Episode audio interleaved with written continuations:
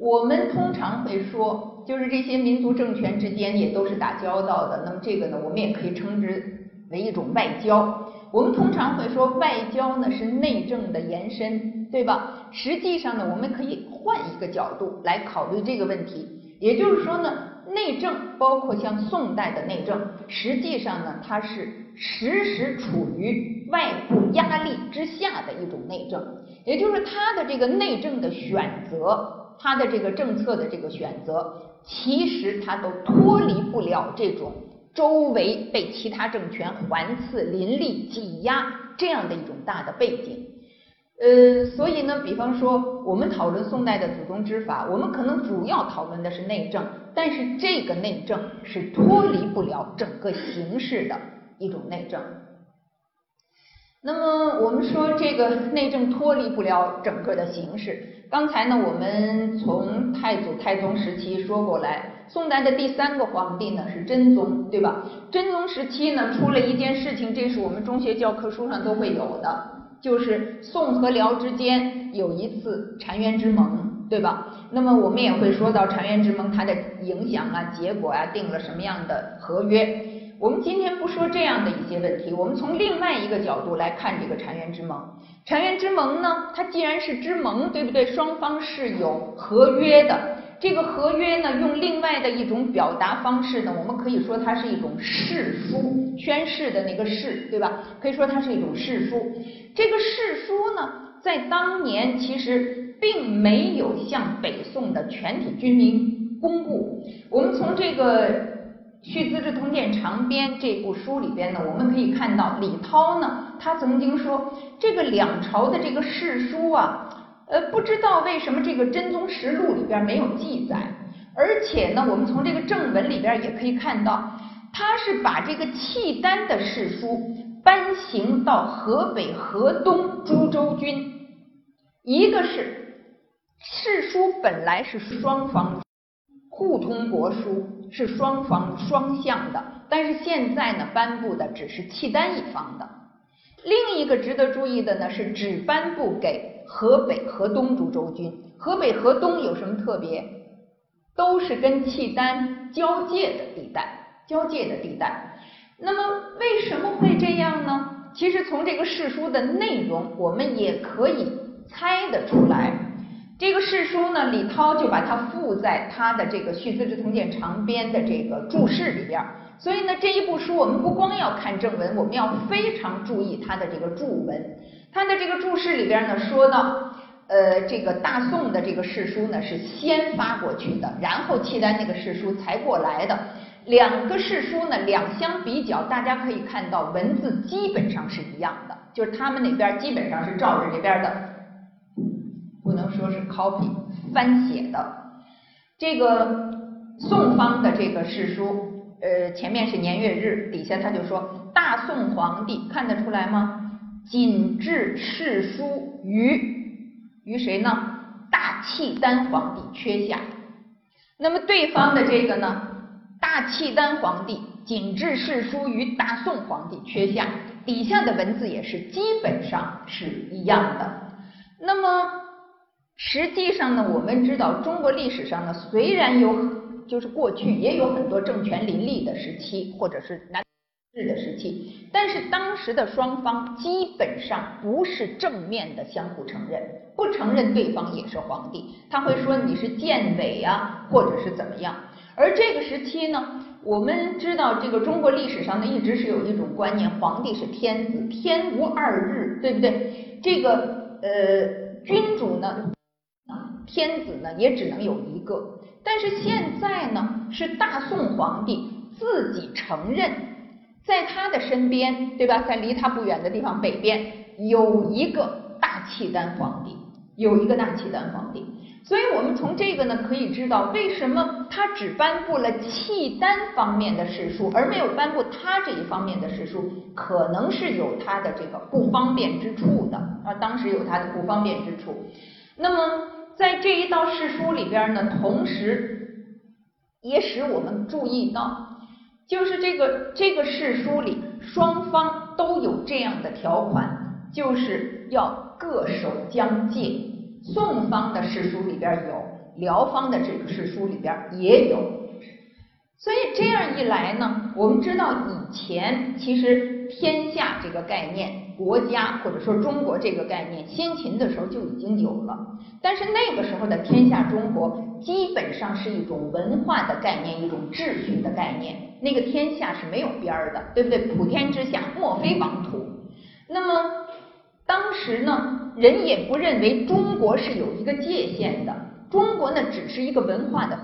它是一个天下秩序的一个来源，算是一个核心，而这个周边呢是一道一道辐射出去的，啊，这个，那么这种辐射呢其实是不受一个疆域的框定的，而在这个时候有了明确的疆界的划分，而且呢在这个世书里边呢有了各守疆界这样的一种表达，所以呢就让我们看到。对于天下的理解，对于中国，对于国家的理解，在这个时候就开始发生了变化，就开始发生了变化。那葛兆光老师呢，有一篇文章叫《宋代中国意识的凸显》，呃，其实呢，他说的就是这样的问题，就是说这个中国呢，它这个空间是有限的，这样的一个概念是什么时候有的？实际上，我们知道这个古代的帝国。和我们近代所说的国家，这个不是一个概念。近代所说的国家呢，它是有疆域、有主权的，它就是有疆域、有主权的。那么这个呢，是近代民族国家的一个这个基本的特征。那，在宋代的时候呢，其实我想有这样的问题，就是有敌国、有外患。那么这个中国呢，中原的这个政权，它的这个统治的范围变成了一个被限定于一定疆域之内的。这样的一个政权，然后这样的一个实体，实际上呢，这个给宋代的政权带来了很大的压力，就是要时时刻刻论证你这个政权的合法性。为什么你是唯一的天子，对吧？宋真宗的时候，其实有很多什么东风西祀啊，我们知道那个封泰山呢，又是去这个焚阴呢，等等，都和这样的一些事情有关。那么西方学者呢，有跟这一件事情，就是那不光是说澶渊之盟了，就是宋代的这样的一种根本的格局，这个对峙的格局，就这个呢也有一些研究。像我们这里看到的这个几本书，这个 China Among Equals 这个是比较早的，八十年代前期加州大学开的一次会。那么这个小标就是它还是有副标题的，副标题呢叫。The Middle Kingdom and its neighbors，这是什么意思？Middle Kingdom 是什么？中国，中国和它的邻居们。那么它是讲十世纪到十四世纪。那实际上呢，就是在讨论这个呃，China among equals。equals 是什么意思？周边的这些政权，它强调这个力量是相对均衡的。在这样的一些政权环伺之下的这个中国，这个呃中原政权要怎么样发展？呃，中间的这一本书呢，其实它主要是写辽代的，但是这里边呢也讲到了这个划界的问题。呃，那么在一个书评里边呢，也特别提到了，就是说过去的中原王朝和周边的王朝也是有界的，但是那个界呢是非常灵活的。就是我的这个力量强了，我这个界就往外推了；他那力量强了，他又打过来了，是很灵动的。那么所谓的 flexible，而到了这个澶渊之盟以后呢，它是签订在一个誓书上的，相对来说这个界呢维持了后来的一百多年，一直到了这个北宋末期，金人打过来，对吧？那当然这个就不复存在了。那这样的一些讨论呢，其实我们也看到。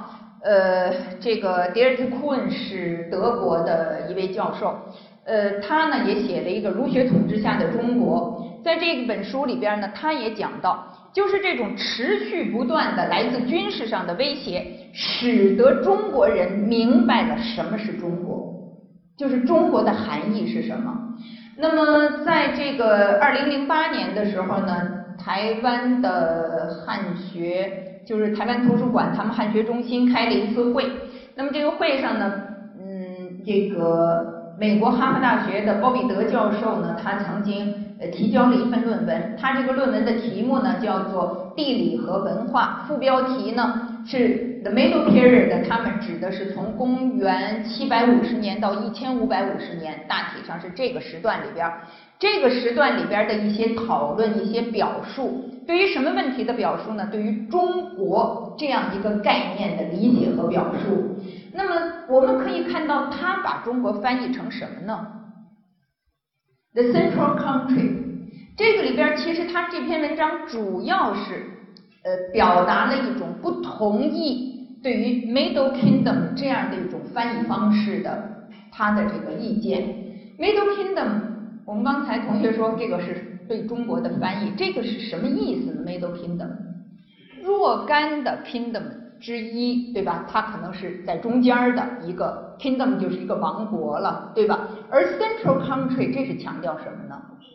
强调一个核心的，它可能对于周围有一种引领的作用的，有一种辐射的。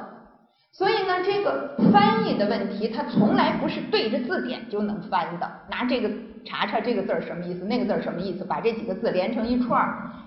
实际上呢，这个翻译里边呢，它反映着一种理解，那反映着一种理解。所以这个呢，其实就是涉及到我们刚才说的对于中国这样一个概念的理解。不光是当时的人可能有了新的想法，而我们现在的研究者对于这一个概念呢，包括我们国内的，包括海外的研究者，可能呢也都要做更深入的这个追踪。总的来讲呢，在这一个时期里边，相对于宋朝来说，它周边的这些政权呢，都不是附属性的民族政权，不像唐太宗偏可汗，对吧？八方来朝，不是这样的情况。而这些政权呢，相对来讲呢，都是和赵宋呢能够长期抗衡的这样的这个少数民族政权。那么这个时期呢，中原王朝其实还是有它的这种核心的辐射的作用的。那像于云国老师说的，这种作用呢，主要表现在政治制度、社会经济和思想文化这些方面的深远影响上。好，下边呢，我们来讲第三个问题。这个前面呢，我们其实说宋代呢，它的一个基本国策可能是这个防弊。那么这个防弊国策呢，其实它是要具体化的，它是要落实在各种事情里边的。我们刚才也说到，呃，这个具体化呢，这样的一种落实，实际上呢是通过很多的政策，通过很多的举措，通过很多的制度，呃，来落实的。在这个宋人呢，其实他们在说到这个。呃，他们的治国理念或者说一些基本原则的时候，他们会把立纪纲和昭和气作为两端来对举。纪纲是什么？纪纲其实也就是纲纪。纪纲和纲纪指的都是制度，都是制度。那么和气呢？他们认为这个天地之间一阴一阳，其实是运行着一种自然的浩荡之气的。那么这样的一种自然的浩荡之气呢，他们就把它称之为这个和气。在这个地气纲和昭和气呢，其实在宋代的制度里边呢，反映在很多方面。当然说到昭和气呢，其实我非常怕跟现在的和谐社会连在一块儿，所以这和气呢就不知道，如果我说它是和谐之气，好像我说的这就和谐社会了，所以我就很小心的避开这样的一种提法。呃，但是在宋人的很多包括史论性的著作里呢，大家是会观察到当时的人的这样的一些想法，而这样的一些想法呢，其实也渗透在这个王朝的一些呃制度举措里边儿。呃，但是有这样的想法，有这样的举措里边渗透的精神原则，并不是说当时就是一个和谐社会。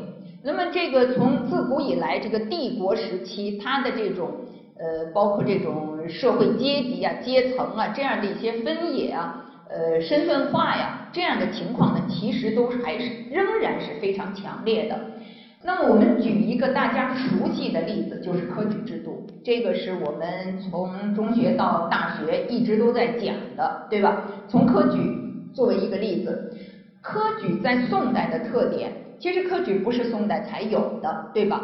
但是它在宋代呢，它确实我们说它走向完善。这个完善体现在什么地方呢？我想就是体现在两端，一个是严密化，一个是开放，就是一个是走向严密，一个是走向开放。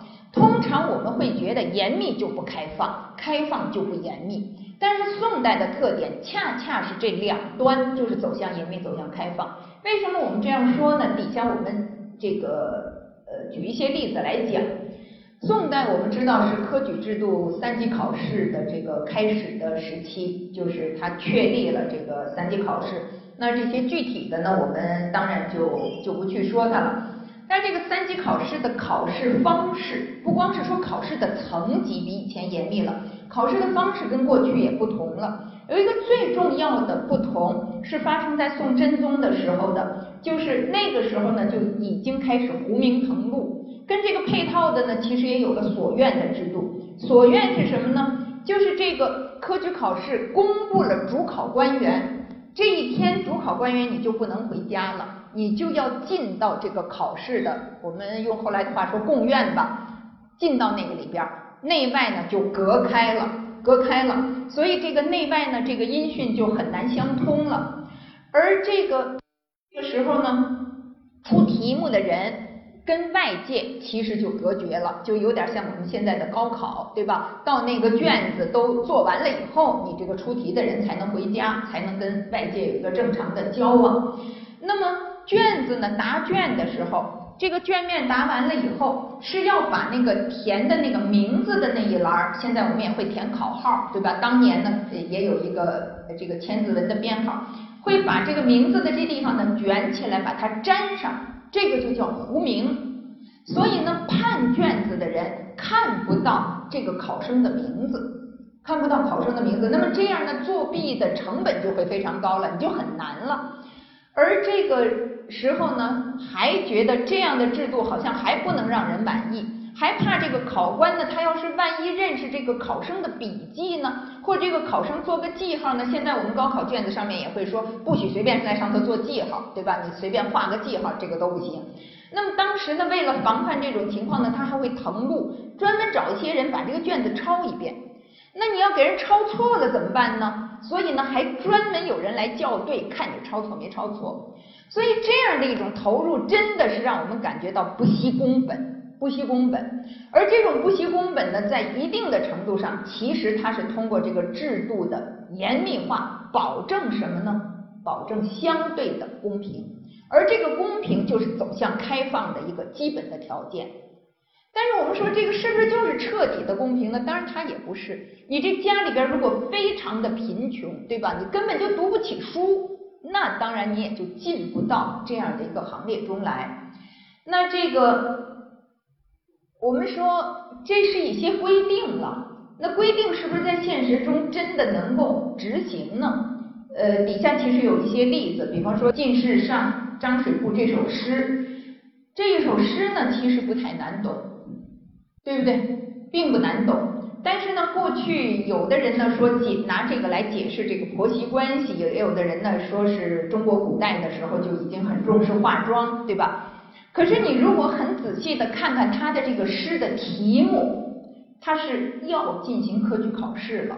朱庆余写给谁的呢？写给张水部，就是张籍，那个书籍的籍。我们知道这个人，那么写给他干什么呢？其实就是。唐代呢，科举考试是不糊名的，所以这个考官是能够看到考生的名字。因此呢，那个考生呢，他为了避免那个考官在集中判卷子的时候看得昏头胀脑，对吧？我们老师有时候也会跟学生说，那个呃，作文你要有几个亮点，那个判卷子的那个老师呢，他才会好像从梦中醒过来似的，多给你几分儿。那么这时候的这个考生呢，他们也担心这种问题，所以呢，他们知道哪些人主考，或者说知道哪些人是这个在在朝中有影响的，他们会在考试以前就把自己的作品送过去。送过去以后呢，这些主考官员或者说这些潜在的能够影响主考官的这些达官贵人，对他的名字有印象，到外边去给他推荐推荐。那么将来呢，这个考官一看到这个名字，可能就觉得这个不能给他太低的分儿，对吧？这个人都是知名人士。而在宋代呢，其实这个是做不到的。这个朱庆余呢，其实他就是快要考试了。而这个张籍呢，一直对他送进去的那些东西，送给张张籍的那些作品没有什么反应。现在呢，他就来问了：你看看我那个画眉深浅入时无，我的那个文章合不合于现在的一种 popular 一种流行，对吧？那在这个之后，其实我们看看那个《全唐诗》，我们看看张籍的那个诗集，我们知道张籍是回了一首诗的意思，就是说你这么好的作品，你根本不用操心。那么这个呢是唐代的情况，所以呢，像唐代后期，像杜荀鹤这样的人，杜荀鹤也是很有名的诗人了，他就会抱怨说：“空有篇章传海内，更无亲族在朝中，没人替他说话，对吧？没人替他说话。”而这样的一种观念，在宋代有很大的变化。朱胜非是南宋初年当过宰相的，他引过他的前辈的诗，那么这应该是北宋中后期的人的诗。那么这前辈诗里边呢，是告诫那些青年人说：你要是想出头，而你没有什么家世背景的话，那你只有一条路，唯有无名公道在。这个里边呢，是一条比较公正的路。孤寒一向此中求，你要是朝中没人支持你，你只好去科举考试，你的那个名字被糊上了，你还是有出头的机会。